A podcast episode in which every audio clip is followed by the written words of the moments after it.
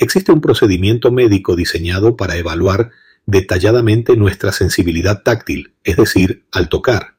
En este examen, el individuo, sin ninguna referencia visual, es decir, con los ojos cerrados, debe reconocer distintos objetos que se colocan en sus manos uno tras otro.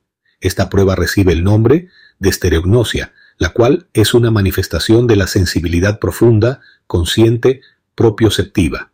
Aunque en el ámbito médico se suelen utilizar denominaciones complejas que en ocasiones pueden parecer ostentosas, lo crucial es ser capaz de identificar y comprender correctamente lo que significan.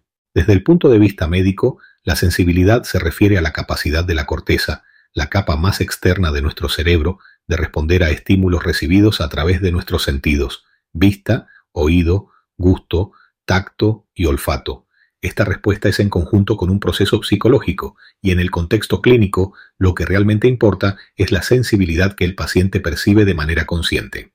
Henry Head, un renombrado neurólogo británico de hace décadas, dejó un legado significativo en nuestra comprensión del sistema sensorial. En uno de sus experimentos, se cortó su propio nervio radial y registró meticulosamente los cambios sensoriales posteriores a dicho procedimiento. En aquella época, los profesionales estaban tan comprometidos con sus creencias que recurrieron a métodos extremos para probarlas. De sus investigaciones surgió el primer esquema conocido como dermatomas, que ilustra las conexiones sensoriales de distintas partes del cuerpo humano. Si intentas identificar un objeto con los ojos cerrados y no lo reconoces, hay dos posibles interpretaciones. La primera es que es un objeto con el que nunca has tenido contacto previo, pero si el objeto es familiar y no logras identificarlo al tacto, podría sugerir daños en las vías sensoriales involucradas en esa modalidad de sensibilidad. Lo que quiero transmitir es la idea de que entre todos los recursos que puedes encontrar en tu entorno, el más valioso eres tú.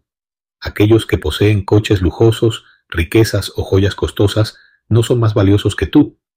Que el mundo moderno aún no te haya asignado un valor monetario en el mercado no disminuye tu valor intrínseco. A medida que avance la edición genética y las generaciones mayores que dictan las reglas de nuestra sociedad, busquen maneras de prolongar una vida saludable, se eliminarán los obstáculos al verdadero progreso. Aquellos que mantengan, conserven y enriquezcan su sensibilidad profunda comprenderán sus beneficios especialmente al compararse con otros. Estoy convencido de que siempre buscaremos compararnos, incluso con nosotros mismos.